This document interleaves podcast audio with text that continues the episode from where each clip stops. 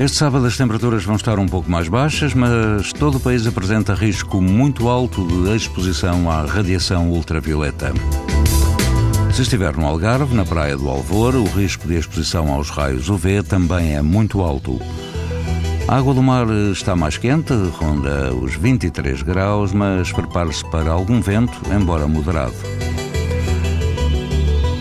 Na Praia de Santo André, na Costa Alentejana, o índice do V é 9, ou seja, muito alto. O vento é calmo e a água do mar ronda os 21 graus. Mais a norte, na praia do Nasmar, na Marinha Grande, pouco vento e água a rondar os 22 graus. O índice UV é 9, numa escala em que o máximo é 11. Pode ouvir estas informações no site da TSF e também em podcast. Para ver melhor o mundo. Para ver melhor o mundo. Uma parceria Essilor-TSF.